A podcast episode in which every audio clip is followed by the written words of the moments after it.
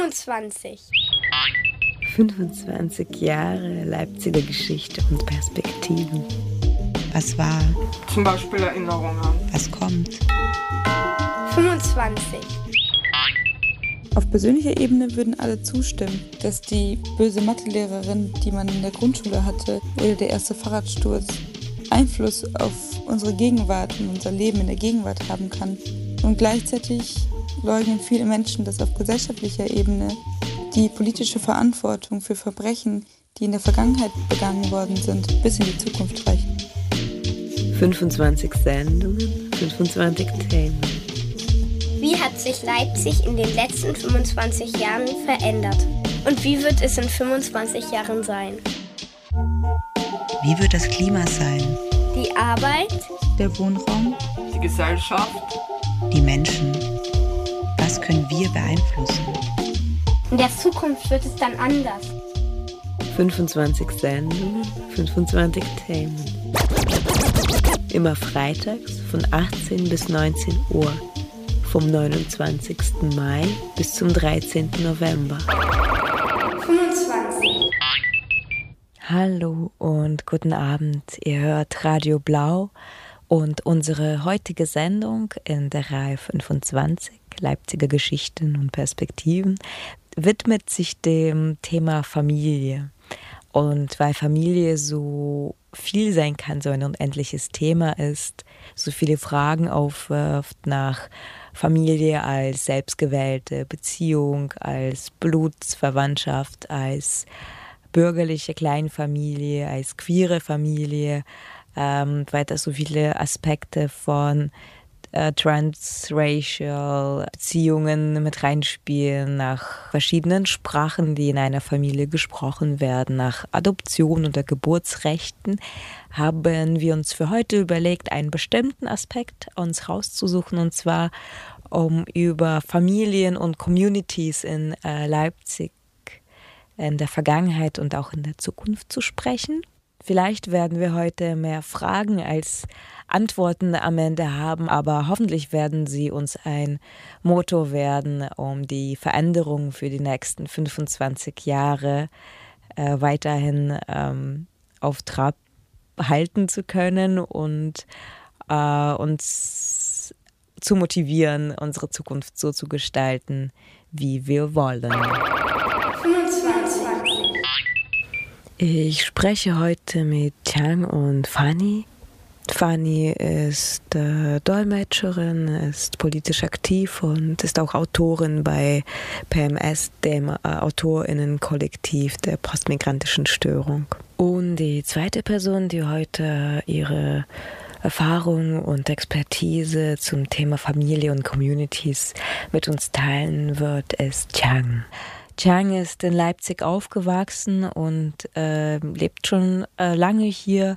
Sie ist freiberufliche Referentin und in der politischen Bildungsarbeit tätig. Und bald zweifache Mama.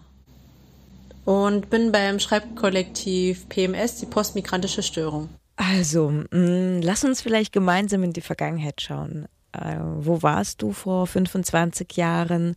Magst du vielleicht das äh, Leben deiner Familie äh, derzeit beschreiben? Meine Eltern sind damals in den 80er Jahren als ähm, VertragsarbeiterInnen aus Vietnam nach Cottbus gekommen. Ähm, in Cottbus gibt es immer noch, wir haben eine große vietnamesische Community, die dort ähm, ansässig ist und nie weggegangen ist nach äh, der Migration als VertragsarbeiterInnen. Wir sind, ähm, als ich neun war, dann nach Leipzig gezogen, also von einer Oststadt in eine andere Oststadt. Ja, dort kam meine Schwester und mein Bruder hinzu. Ich habe zwei kleinere Geschwister. Und seitdem leben wir und arbeiten wir und ja, verbringen wir unser, unseren Alltag in Leipzig. Ähm, ich bin auch hier dann in die Grundschule gegangen und dann auch aufs Gymnasium. Mm, und gab es für dich Orte, an denen du viel Zeit verbracht hast, die dir ein Zuhause waren, so deine Orte, die für dich Orte der Familie oder der Community waren? Meine Orte waren auf jeden Fall viel die Schule, viel aber auch zu Hause, weil meine Eltern ganz viel arbeiten mussten, gar nicht so viel Zeit hatten, sich um die Kinder zu kümmern, kann mich viel an, an den Arbeitsplatz meiner Eltern erinnern, an das Dongson Center bei der Maximilianallee. Da habe ich auch sehr viel ähm, Zeit verbracht, habe die Menschen, die dort Seit an Seit mit meinen Eltern gearbeitet haben, zum Beispiel auch sowas wie als eine Familie betrachtet, ähm, wenn wir darüber sprechen, was zum Beispiel das Dongson Center für ein Ort war, würde ich auf jeden Fall sagen, das war so eine kleine Diaspora, vietnamesische Diaspora, die sich dort zusammengeschlossen hat, dort gearbeitet hat, aber auch zusammen gelitten und gefeiert hat. Äh, und da bin ich auf jeden Fall auch sehr stark ähm, sozialisiert worden. Erzähl uns bitte noch was zu dem Dong Song Center in Leipzig. Das Dong Son Center ähm, ist ein Ort, wo viele also hauptsächlich Migrant, vietnamesische Migrantinnen Geschäfte betreiben, ein, ein zentraler Ort ähm, für Großhandel, aber mittlerweile auch, dort gibt es mittlerweile auch ganz viele Restaurants. Meine Eltern haben damals zum Beispiel aus verschiedenen Ländern Textilien importiert und haben sie hier an kleinere EinzelhändlerInnen, die auch Vietnamesinnen waren oder sind, äh, weiterverkauft. Ähm, es sind es ist ein ganz, ganz großes Gebäude, wo viele Stände, genau, viele Stände nebeneinander stehen und ähm, ja, verschiedene Produkte anbieten. Genau, und ähm, meiner Meinung nach, das Dong Son Center hat auf jeden Fall in Vietnam ähm, schon eine große Tradition. Es ist einfach bloß sozusagen aus Vietnam hierher geholt worden in Hanoi, also in der Hauptstadt. Vietnams gibt es einen ganz großen Markt, also der wirklich hier viel, viel größer ist, viel, viel pompöser, viel lauter, viel lebendiger. Also wirklich das eine einzige Reizüberflutung, würde ich mal sagen. Gibt es halt auch in Hanoi und ist auch ein unglaublich großer, berühmter Marktplatz. Den sollte man sich auf jeden Fall mal anschauen, wenn man in Hanoi ist. Und ich denke, das ist sozusagen eine eine Übertragung dieses Marktes ähm, nach Deutschland. Und ja, ich mochte diesen Ort als Kind sehr, sehr gerne, weil ähm, ich mich als Kind auf eine Art unglaublich geschützt gefühlt habe an diesem Ort. Ich kannte, ich kannte die meisten Menschen, die dort gearbeitet haben. Sie waren mir alle wohlgesonnen. Irgendwie war es, war es eine Art Safe Space für mich, würde ich jetzt sagen, so im Nachhinein weil ich da zum Beispiel keinen Rassismus erfahren habe und weil ich sozusagen so eine erste Community, so eine schöne Community-Erfahrung hatte als Kind. Und es war auf jeden Fall eine schöne kleine Welt, in der ich da aufgewachsen bin. Das war sozusagen dieser warme, schöne Ort, der sozusagen auch physisch existierte. Und sobald man wieder rausgegangen ist, war dann sozusagen die harte Realität. Auch wenn ich das, glaube ich, gerade romantisiere, weil natürlich ähm, war das Songson Center und ist es immer noch den Behörden bekannt. Es gab viele Razzien, es gab auch ähm, mal einen großen Brand. Da war ich auch schon ein bisschen älter, da wurde der, auch der ganze ähm, Stand meiner Eltern in Brand gesetzt. Also wir standen sozusagen von einem Tag zum anderen vor dem Nichts. Und ähm, wir waren nicht die einzige Familie, die irgendwie vor dem Nichts standen. Ist auf jeden Fall auch ein Schnittpunkt, ne, für was also für, für Migration und Rassismus. Und ja, dieses, diese Geschichten gibt's halt eben auch. Aber eben auch diese schönen, schön warmen Geschichten. Ich habe auch Fanny nach äh, ihrem Verhältnis zum Dongsong Center gefragt. Super interessant irgendwie. Es gibt äh, drei verschiedene Dongsun Center, die ich kenne. Eins in Leipzig, eins in Berlin und eins in Prag. Und das sind auch die äh, Orte, die ich mit meiner Familie in meiner Kindheit relativ oft besucht habe, obwohl wir nie wirklich in der Nähe von einem gewohnt haben. Also wir sind dann einfach immer für, also an einem Tag extra dorthin gefahren. Und es hieß dann halt immer, ja, wir gehen Freunde besuchen ähm, in einer der Städte, aber diese, dieses ganze, ich besuche meine Freunde, war immer verbunden mit dem Dongsun Center. Also wir haben uns dann entweder mit den Leuten getroffen, sind dann irgendwie, oder also im Dongsun Center, oder wir sind erstmal zu den Leuten nach Hause gefahren, ähm, haben da ein bisschen gequatscht oder und haben sie dann abgeholt im Prinzip. Ähm, also ja, ich glaube, das ist so der Teil, den ich auch ein bisschen mit Community irgendwie verbinde. Dass es so ganz natürlich ist, dass, dass man da einfach am Wochenende Zeit verbringt. Für mich war das aber auf jeden Fall nicht immer ein sehr schönes Gefühl. Ich glaube, weil ich einfach, naja, ganz anders aufgewachsen bin als meine, meine Eltern natürlich. Für die war das halt sicherlich auch ein Sehnsuchtsort, weil die ja äh, dieses dieses Gefühl von Community sonst nirgends hatten und das dann explizit gesucht haben. Während ich im Prinzip meine ganze Kindheit lang versucht habe, mich total an die deutsche Gesellschaft anzupassen. Und diese Orte wie das Dongsun Center zu besuchen, war für mich dann eher, ähm, es hat mir einfach ja Unwohlsein bereitet, weil ich dann das Gefühl hatte, ich bin anders als die anderen und man sieht mir an, dass ich anders bin als die anderen. Und dann kam halt hinzu, dass in diesem Kontext oft diese gesellschaftlichen Erwartungen, die, ähm, denen ich sonst nicht unbedingt ähm, entsprechen konnte in der Familie, nochmal verstärkt gezeigt wurden. Weil das natürlich dann auch durch die Community durchweg irgendwie gezeigt wurde, wie zum Beispiel so Sachen wie, ja, ähm, immer diese Fragen, ob ich schon einen Freund habe. Also das fing schon relativ früh an, mehr so als aus Spaß im Prinzip bis ich dann halt auch irgendwann ein bisschen älter wurde, so 16, 17 und ähm, diese Fragen ein bisschen ernster wurden und dann auch immer verbunden mit, was, du hast immer noch keinen Freund?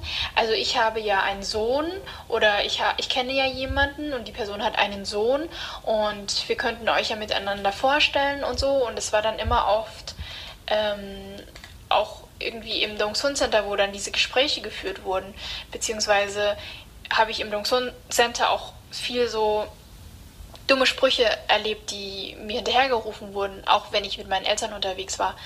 Aber es gibt so dieses, naja, ist so, ich weiß nicht, ich würde es schon als Catcalling bezeichnen, aber irgendwie so, dass meine Eltern das auch ein bisschen lustig fanden, weil dann, weil sie dann gemerkt haben, ah, okay, es gibt junge Männer, die sind ja offensichtlich an mir interessiert und das ist irgendwie ja was Gutes. Genau, und dann, dann kommt halt hinzu, dass ich lange nicht wirklich ähm, viel oder gerne Vietnamesisch gesprochen habe und mir sehr unsicher war mit dem, wie, wie, wie ich Vietnamesisch spreche. Und das war halt eben in dieser Zeit der Pubertät natürlich noch ein bisschen stärker ausgeprägt als jetzt. Und im Dong Son Center war das dann halt, dann, dann musste ich diese typischen Floskeln, diese Höflichkeitsformen ähm, ständig anwenden. Und ich hatte konstant Angst, dass ich das nicht richtig mache. Und ich glaube, es war halt viel so, naja, ich glaube, was mir so in der deutschen Gesellschaft oder sonst so in, mein, in, meine, in meinem Umfeld, in der Schule oder wie auch immer, was mir da passiert ist, dass ich von den, von den anderen dieses Othering erfahren habe, während ich in der vietnamesischen Community auch dieses Othering erfahren habe, teilweise aber auch durch mich selbst. Ich weiß nicht, ob das Sinn ergibt oder wie man das dann bezeichnet, aber genau, deswegen so, ich wollte tatsächlich nie wirklich mitfahren, wenn meine Eltern gesagt haben, ja, wir fahren Freunde besuchen, ähm, weil ich wusste, wir fahren dann auch immer an Orte, wo viele Vietnamesinnen im Prinzip auf einem Haufen waren und ich dann irgendwie noch mehr beobachtet werde oder so oder zumindest mich so fühle, wie es würde ich mehr unter Beobachtung stehen. Ähm, und so das Einzige, was, was, was, was ich damals schon auch mochte, war halt das Essen, weil es da halt natürlich viele Sachen gab, die wir sonst äh, nirgends hätten kaufen können. Ähm, aber trotzdem habe hab ich das noch nicht so gewertschätzt wie jetzt. Also das ist auch so ein, so ein Prozess, dass ich irgendwann dann doch diese Sehnsucht hatte, ich fahre dahin. Das hat auch erst vor wenigen Jahren angefangen. Und ich denke, vor allem jetzt bin ich an dem Punkt angekommen, dass ich wirklich so einmal im Monat gerne ins Dongsun Center fahre, einfach um einzukaufen, um ähm, in dem Restaurant zu essen, vielleicht einfach ein bisschen rumzuschlendern, weil es einfach so lange gebraucht hat, bis ich mich so ein bisschen wohl damit gefühlt habe. Ich bin jetzt, naja, 28 oder so. Ist schon krass eigentlich, ähm, wie viel Zeit das gebraucht hat. Und jetzt ähm, kann ich auch ein bisschen Witze drüber machen. Also auch wenn ich jetzt da bin und ich erfahre diese Art von irgendwie junge Männer schreien mir irgendwas hinterher, dann finde ich das natürlich auch trotzdem nervig. Aber es löst in mir nicht mehr diese krasse Negativität aus wie früher, sondern jetzt ist es eher natürlich, äh, ne, Sexismus ist komplett scheiße oder ich sehe natürlich die größeren Zusammenhänge mehr und kann das so abschütteln. Und das konnte ich halt damals nicht. Aber wie gesagt, jetzt fahre ich halt hin, um eben zu essen im Prinzip. Also ich glaube, viel das Essen-Ding ist in meinem Thema natürlich immer eine, spielt eine immer größere Rolle, würde ich sagen, weil das was mit sich selbst finden auch für mich zu tun hat. Aber in Bezug auf das Longsun Center nochmal ganz doll.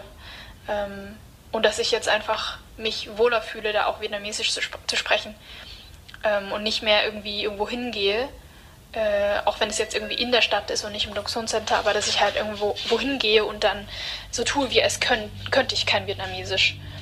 Das hat sich halt sehr verändert. 25.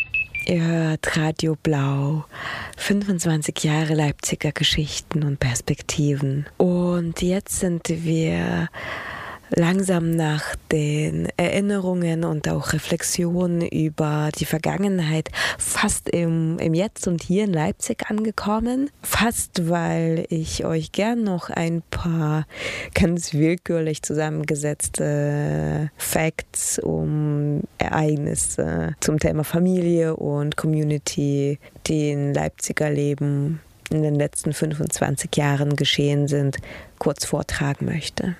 Los geht's. Äh, die Namen und die Zahlen sind hierbei leider austauschbar. Aus Leipziger Chronik vom 8.3.2002.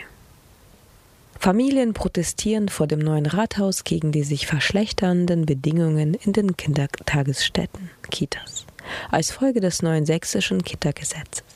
20.000 vom Gesamtelternrat Leipziger Kindertagesstätten und dem Verein Stadtelternrat ohne Grenzen gesammelte Unterschriften, die sich vor allem gegen die angekündigte Anhebung der Elternbeiträge um 5 Prozent und erschwerte Zugangsbedingungen für Kinderkrippen richten, werden an den Oberbürgermeister übergeben. Aus der Leipziger Chronik vom 16. November 2002. In Anwesenheit des Botschafters Vietnams Nguyen Basson erfolgte Eröffnung eines neuen Asia-Großmarktes. Das Dong Song Center an der Maximilianallee in dem GroßhändlerInnen, vor allem aus Vietnam, eingemietet sind, ersetzt den vor drei Jahren an gleicher Stelle niedergebrannten Großmarkt. Der Brand fand äh, 1999 statt. Im November 2018 wurde der Verein Deutsch-Vietnamesisches Haus in Leipzig gegründet. Im Juni 2019 erschien ein offener Brief deutsch-asiatischer Kunst- und Kulturschaffender sowie UnterstützerInnen an das Schauspiel Leipzig als Antwort auf ein Stück, das es nicht schafft, Menschen, um deren Erfahrungen es geht, auf der Theaterbühne Raum zu geben. Ich zitiere wir sind mehr als eure Inspiration, würdigt uns, engagiert uns, bezahlt uns. Allein im Jahr 2019 kam es in Leipzig zu 62 dokumentierten Angriffen mit 92 Betroffenen, 30 von denen waren rassistisch motiviert. Wie viel wurden nicht dokumentiert? Im Jahr 2020 feiert das Frauenschutzhaus einen Zufluchtsort für Frauen und Kinder, die häusliche Gewalt erfahren, das 30-jährige Bestehen. Leider ist das kein Grund zum Jubeln, sagt der Frauen für Frauen e.V. 25. Vielleicht schaffen wir jetzt den Übergang äh, von der Vergangenheit zu der Jetztzeit. Ich habe nämlich mir eine These ausgedacht, über die ich gern mit dir sprechen würde. Und zwar würde ich behaupten, dass für die Menschen, die Rassismus erfahren, für viele queere Menschen, äh, Communities zu Familien werden, weil das so Orte des ähm, sich äh, selbst fühlen, sich wohlfühlen sind und weil das oft äh, eine Erweiterung oder ein Ersatz für eine Familie im engeren Sinne sein kann. Was würdest du zu, zu dieser These sagen? Ähm, Kannst du das unterstützen oder ist es ähnlich oder ganz anders für dich? Es kann sein, dass sozusagen damals als Kind für mich das alles an einen Ort, an eine Zeit, an ein Gefühl zusammengefallen ist, wo ich jetzt gerade drüber nachdenken muss, ob sozusagen diese vietnamesische Diaspora in diesem Dong Son Center das gleiche für mich bedeutete, wie zum Beispiel mein Leben oder mein Gefühl in meiner Kernfamilie, also Mutter, Vater, meine zwei Geschwister. Wenn ich jetzt drüber nachdenke, hat es das nicht bedeutet. Also Familie ist für mich auf jeden Fall etwas, was ich besser greifen kann. Also an den Personen, an denen der Familienbegriff für mich gerade hängt, aber auch an sowas wie Erwartungen, an äh, Liebesvorstellungen, an ähm, Pflichten, an Schuldigkeitssachen. Also ich habe das Gefühl, dass sozusagen, wenn wir von diesem Standard-Familienbegriff ausgehen, also über diese, ne, so diese biologistische Familie, mit denen man halt tatsächlich irgendwie äh, genetisch verwandt ist, dann habe ich das Gefühl, dass die auf jeden Fall einen an, ganz anderen Stellenwert für mich haben im Sinne von, was würde ich alles für sie tun, was, was empfinde ich für diese Person, was bin ich denen auf eine Art vielleicht schuldig? Weil das jetzt mit der Vergangenheit zu tun hat, äh, wollen wir so ein bisschen die Verbindungen spinnen zwischen äh, zwischen den Zeiten und aber auch zwischen den Begriffen, die wir benutzen. Äh, deswegen würde ich gerne fragen, was äh, du darunter verstehst, wenn du von Diaspora und Familien sprichst. Und was gibt es da für Überschneidungen und oder Gemeinsamkeiten und Unterschiede? Wo, wie trennst du die äh, Begriffe Diaspora, Community und Familie voneinander? In der Diaspora, also in dieser diasporischen Welt im Dongson Center damals habe ich das eher so als was ganz Großes gesehen, als so was ganz Vages gesehen. Ne? Es war einfach irg irgendwie da. Es gab diesen Ort, der irgendwie, der war irgendwie immer da. der wurde gefüllt mit verschiedenen Leuten. Es mussten nicht die gleichen Leute sein. Ne? Es, also manche sind gegangen, manche sind geblieben, manche sind gestorben, manche haben neue Familien gegründet.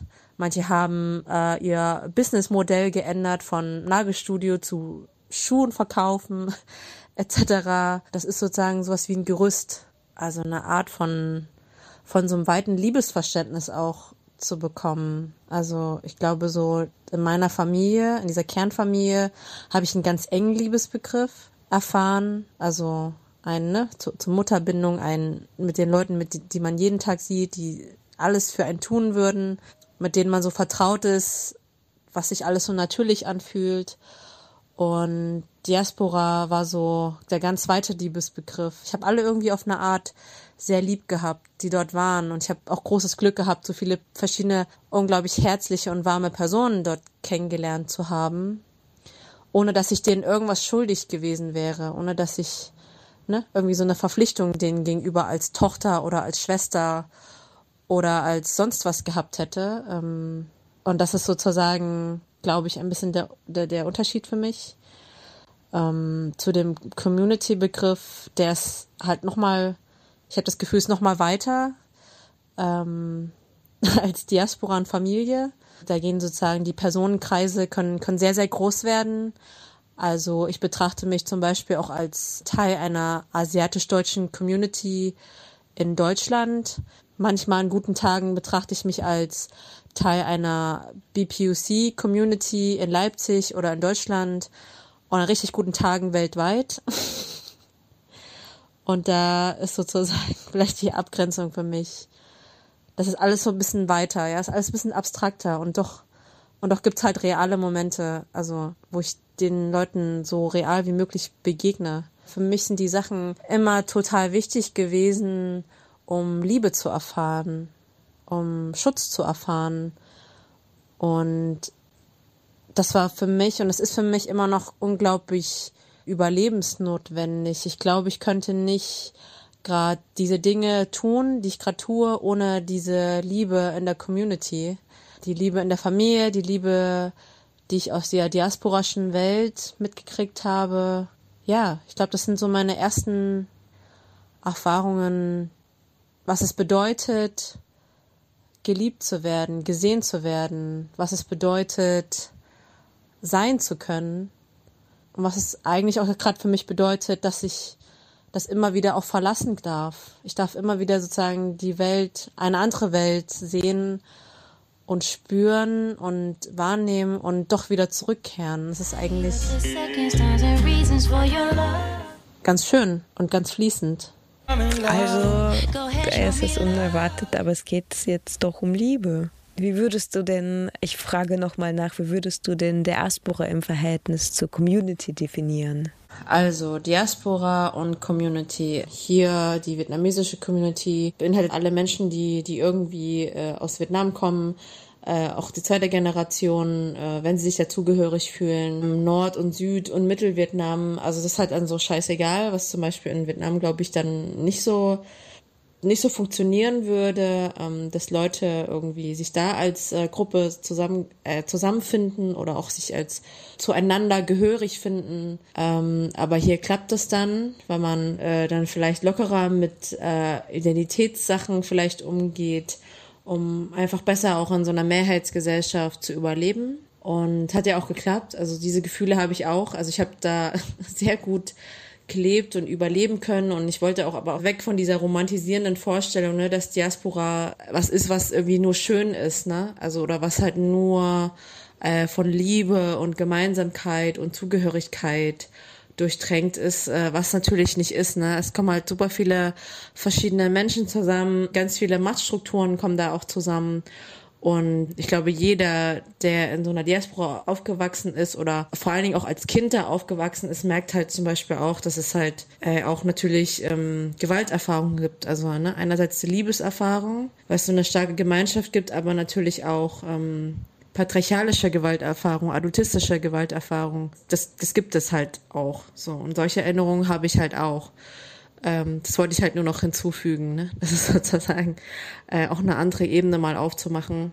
Es kommen überall, wo verschiedene Menschen zusammenkommen, da gibt es halt eben auch Gewalt und nicht nur Liebe. Und da gibt es halt eben auch komplizierte Konstellationen, komplizierte Beziehungen und halt eben noch in Bezug auf so deutsche Mehrheitsgesellschaft wird es halt eben dann nochmal komplizierter. Ne? Also was ist da die Abgrenzung zur weißen Mehrheitsgesellschaft? Ähm, kann man, muss man da da total drin sein, der diasporischen Welt, darf man, darf man zwei Welten leben, ähm, darf man da ab und zu nur mal Gästin sein. Ich habe das immer so gemacht, aber ich weiß nicht, ob das äh, auch ein Maßstab ist, den andere Leute ansetzen würden. Genau, das war halt nochmal so ein Gedanke. Zum Community-Begriff Begriff, ähm, bin ich mir unglaublich unsicher, äh, was es für mich derzeit bedeutet. Es, ähm, gibt diese großen Communities, zu denen ich mich manchmal zugehörig fühle, wie du auch gesagt hast, zur BIPOC Community, vielleicht in Leipzig, ähm, zur BIPOC äh, Community in Deutschland. Ähm, und ich weiß gerade nicht so richtig, was es für mich, also was es, was es für mich gerade im Konkreten bedeutet. Es gibt halt diesen Rahmen, es gibt halt organisierte Form äh, von Menschen, die sich unter diesem Begriff zugehörig äh, fühlen. Ähm, ich tue es auch meistens, äh, aber im Zusammenspiel mit ganz vielen anderen Menschen, die sich zum Beispiel nicht unter diesen BIPOC-Begriff äh, zugehörig fühlen und trotzdem Rassismus beziehungsweise andere Diskriminierungserfahrungen äh, erleben.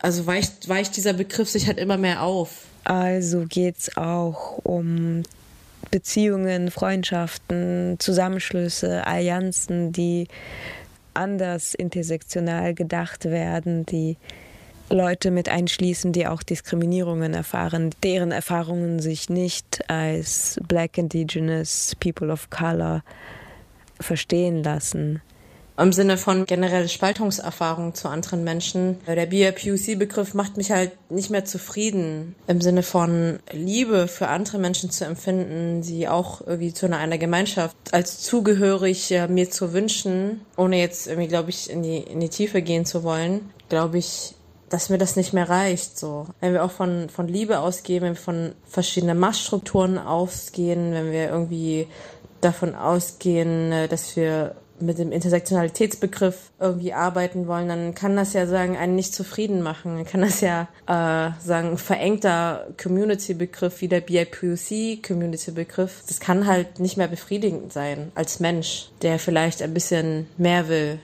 als nur Leute, die unter Rassismus leiden, ähm, irgendwie zu vereinen unter der Gemeinschaft. 25. Eine große Frage unserer Sendung und der Sendereihe ist, wie stellst du dir die Zukunft in den nächsten 25 Jahren vor? Wo sind wir in 25 Jahren im Jahr 2045? Was wünschst du dir für die Zukunft in Leipzig? Was wünschst du dir für Familien und Communities?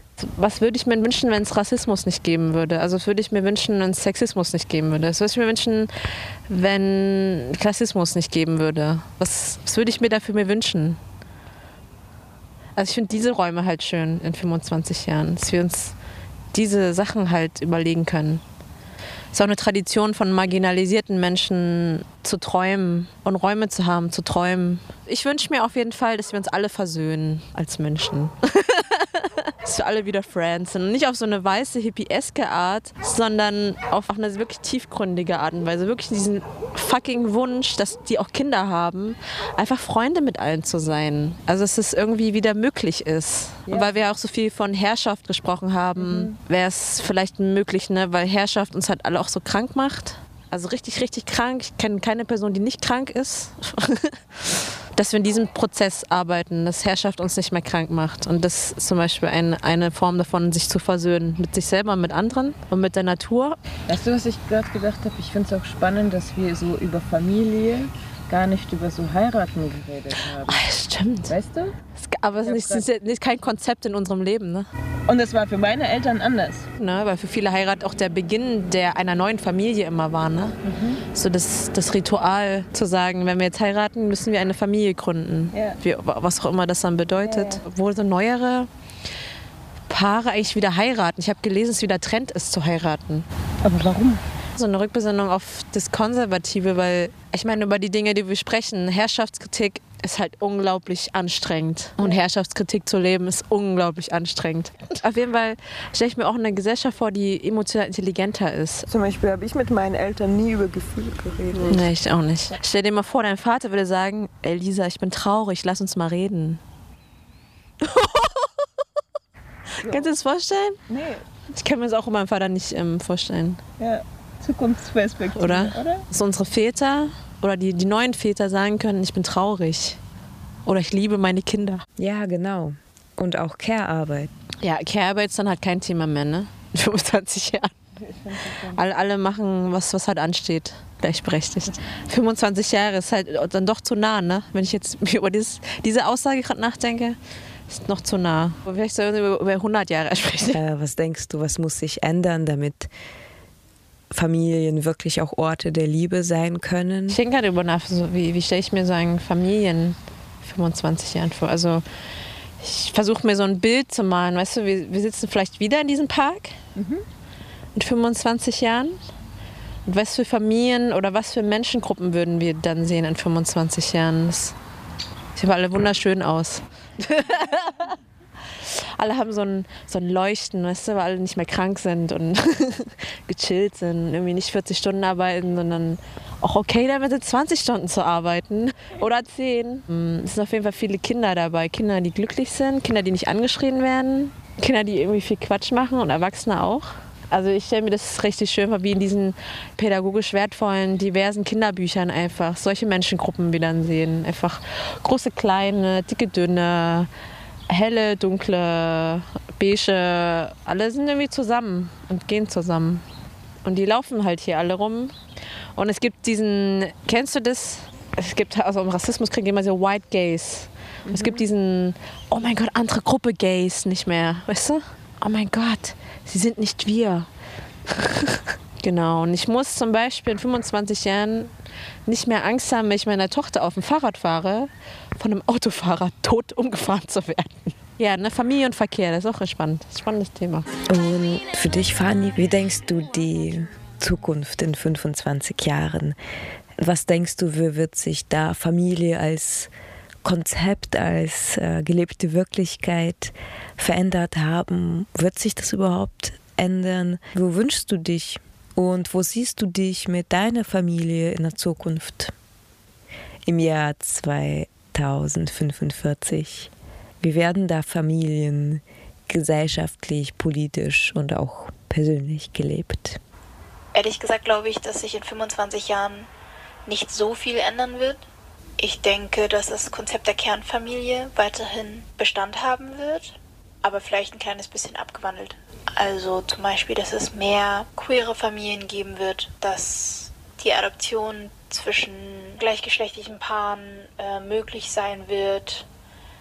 Aber ich glaube, das Konzept, so dieses zwei Elternteile und dann eben Kinder, ich glaube, das lässt sich sehr schwer aus der kapitalistischen Gesellschaft entfernen. Ich denke nur, dass es ein bisschen abgewandelt sein wird, um sozusagen die Menschen ein bisschen mehr zufriedenzustellen, aber schon so, dass weiterhin sichergestellt werden kann, dass alles nach wie vor genauso eigentlich ablaufen könnte wie jetzt. Ich für mich persönlich glaube oder hoffe, dass ich mein Konzept von Familie auch für die nächsten 25 Jahre und halt auch danach beibehalte, nämlich dass ich eine gewählte Familie habe und diese Beziehungen zu meiner gewählten Familie auch genauso pflege wie jetzt, dass ich so, damit ich so an den, an diesen bestimmten Tagen im Jahr, wo eigentlich alle zu ihren biologischen Familien fahren und dann ähm, da mehrere Tage verbringen, dass ich diese Tage auch irgendwie nutze, um zu meiner gewählten Familie zu fahren. Also Freundinnen, die für mich mehr bedeuten als meine biologische Familie, dass ich aber trotzdem, also dass ich trotzdem genauso wie jetzt nicht meinen Fokus komplett nur auf diese Menschen lege, die ich sozusagen zu dieser Familie von mir zählen würde, sondern ähm, ja, ich denke, dass Familie ein immer weiterer Begriff wird. Heutzutage schon allgemein, aber ich denke, Oh, schwierig, ja. Ich weiß nicht. Ich glaube, ich möchte äh, mit meinen Geschwistern weiter engen Kontakt haben. Ich glaube, ich möchte mich auch ein bisschen lösen von dem ganzen Familiending, ehrlich gesagt. Also klar, ich bezeichne so ganz enge Menschen in meinem Leben als Familie, aber ist doch scheißegal, wie man es nennt, oder? Es sind halt die Menschen, die dir nahestehen, die du halt liebst, irgendwie. Ja. Und ich denke, dass ähm, dieses Konzept allein, obwohl es noch, noch nicht mal so krass radikal ist, dass das auch in 25 Jahren vielleicht noch irgendwo anecken wird.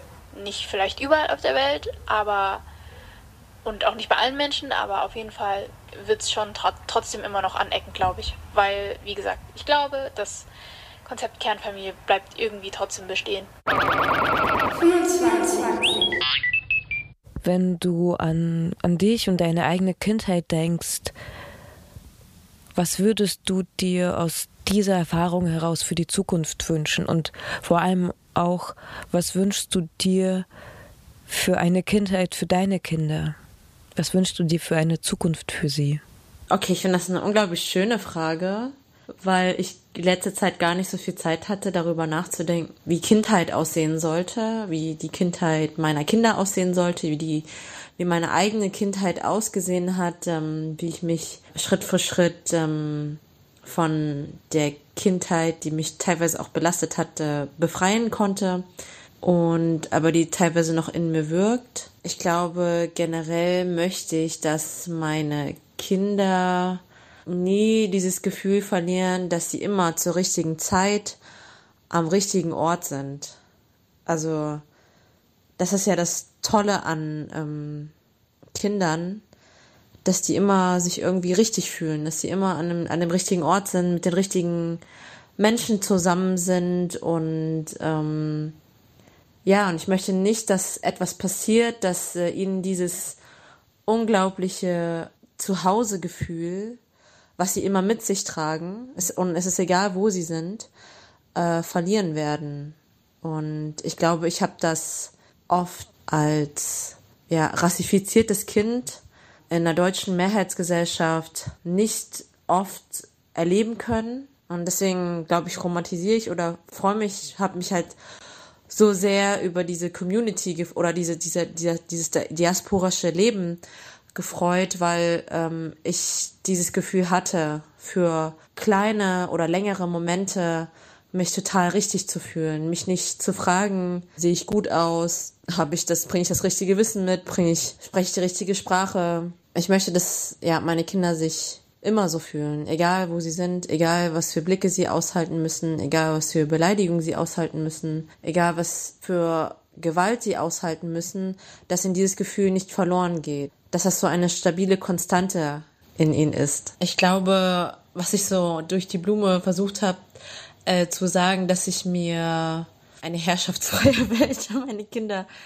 äh, ersehne und erwünsche und ähm, das ist quasi, das sollte quasi das Ergebnis davon sein, äh, dass sie sich überall selbstverständlich fühlen. Es ist der Ort, die Welt, in der sie leben, sicher und wohlwollend ist. Und das bedeutet für mich, dass ähm, ich mir das ersehne oder erhoffe, in dieser herrschaftsfreien Utopie zu leben.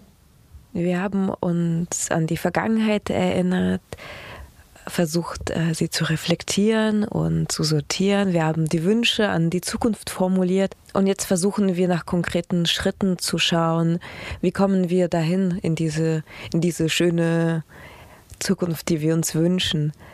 Ähm, genau, und da habe ich überlegt, was wir eigentlich jetzt schon immer wieder machen, um Zustände zu ändern, um etwas zu verbessern, um irgendwann im Jetzt schon diese Kleinigkeiten zu ändern, die in der Zukunft näher an unsere Utopie oder unsere Utopien sein werden.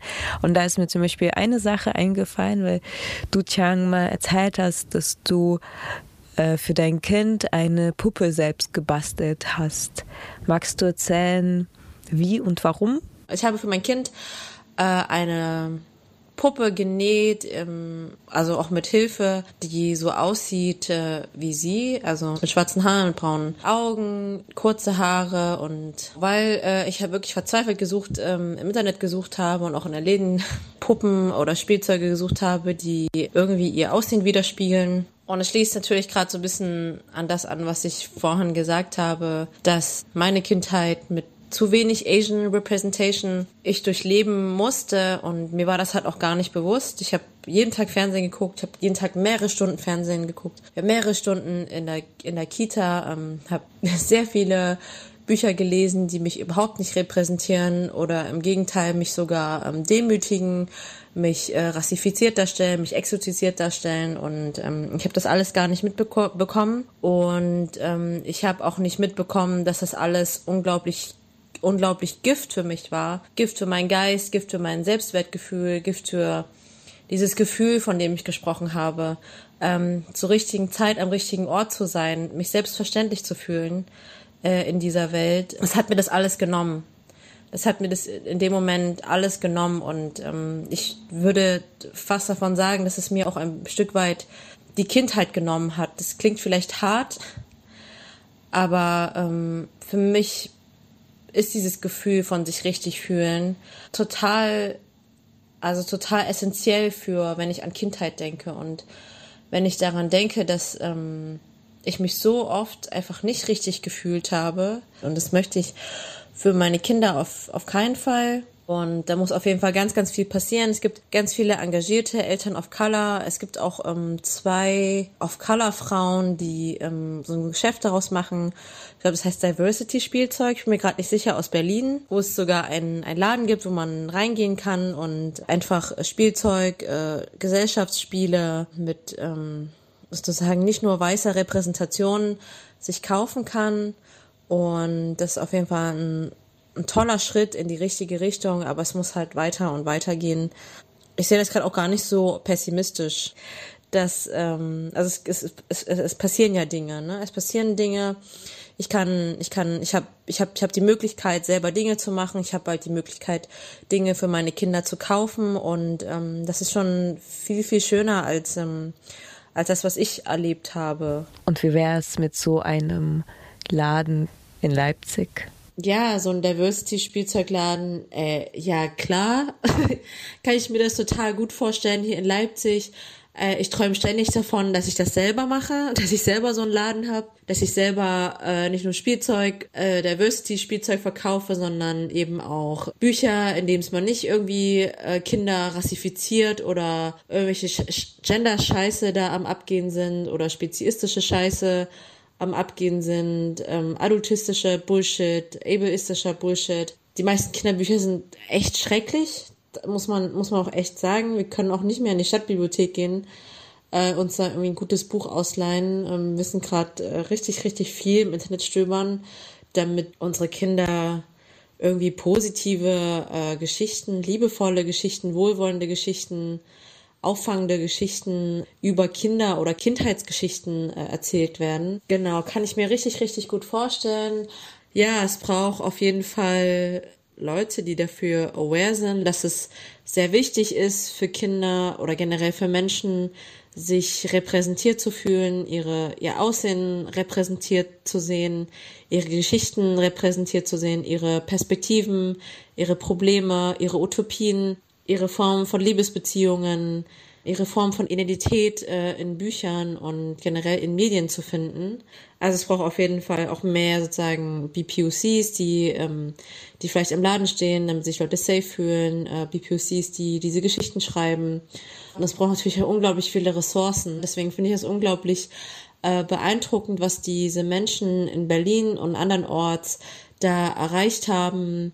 Es ist nicht einfach, einen Laden zu führen, sich einfach ähm, so ein Risikogeschäft auch einzusteigen. Vielleicht ist es, wird es jetzt besser, ich bin mir gerade nicht sicher, aber es ist immer noch, es sind immer noch Nischenprodukte, ne? Es sind immer noch nicht, es wird immer nicht von der Mehrheit gekauft und ähm, die, also sagen, wenn ich, ich kann ja gerade mit dir träumen, Lisa, also wenn das möglich wäre, wären ja alle Läden so, ne? Also es müsste nicht sozusagen so ein, eine Nischen, einen Nischen äh, Laden geben, einen Nischen Blog äh, etc. geben. Es müsste das nicht als besonder, Besonderes herausgestellt werden, sondern es ist, es ist ganz normaler Alltag. Ja, alle überall, wo man sich ein Buch kaufen will, ähm, da kann man sich wohlfühlen, da kann man sich repräsentiert fühlen, muss nicht ewig wühlen und dann halt eben nichts finden und dann im Internet ganz lange stöbern und in ein englisches Buch finden. Genau, das wäre das wäre der ideale Fall. Das ist überall, das genau so ist. Ihr hört Radio Blau, unsere Sendung zu den 25 Jahren Leipziger Geschichte und Perspektiven. Und ich versuche jetzt mal eine Zusammenfassung. Wir haben uns heute mit, äh, mit Familie und Communities beschäftigt, viele Fragen gestellt und vielleicht auch viele Fragen formuliert, die ihr euch auch mitnehmen könnt, die vielleicht auch manchmal mehr bringen als konkrete Antworten. Ähm, wir haben darüber gesprochen, ob Familie eine Community ersetzt oder nicht, was Liebe und Verantwortung für eine Rolle spielen. Wir haben über Familien im Widerspruch gesprochen, als Kleinfamilie, als Ort der Liebe oder auch Ort der Konvention. Wir haben über Familie als Weihfamilie oder Blutsverwandtschaft gesprochen. Wir haben versucht, die Zusammenhänge zu sehen zwischen Rassismen und Sexismen, die uns in unserem Leben prägen oder auch beeinträchtigen und wie wir das miteinander meistern können. Wenn wir über Familien sprechen, müssen wir aber auch über Politik sprechen, über Rechtsprechung, darüber, wie die Stadt, in der wir leben, die Stadt Leipzig, äh, Verkehr, Arbeit, Wohnen als Kontexte, in denen wir uns bewegen, mit beeinflusst oder wie wir die Menschen, die hier leben, das beeinflussen können. Wie versprochen bleiben jetzt uns mehr Fragen als Antworten am Ende der Sendung, aber ich finde es auch ganz gut gerade. Äh, jetzt sind wir schon am Ende unserer Sendung angekommen. Vielen, vielen Dank euch fürs Zuhören. Diese Sendung sowie andere könnt ihr in der Radio Blau Mediathek nachhören.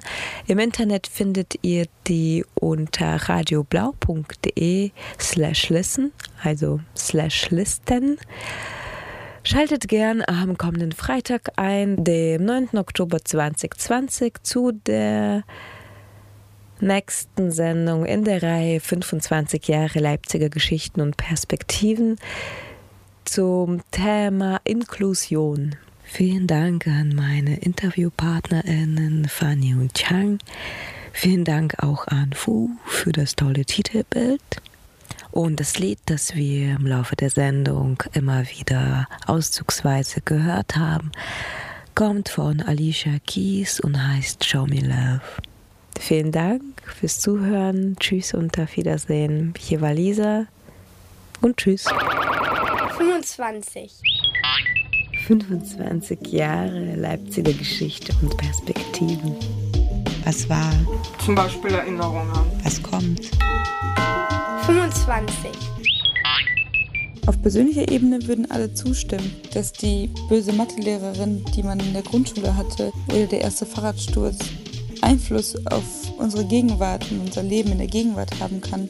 Und gleichzeitig leugnen viele Menschen, dass auf gesellschaftlicher Ebene die politische Verantwortung für Verbrechen, die in der Vergangenheit begangen worden sind, bis in die Zukunft reicht.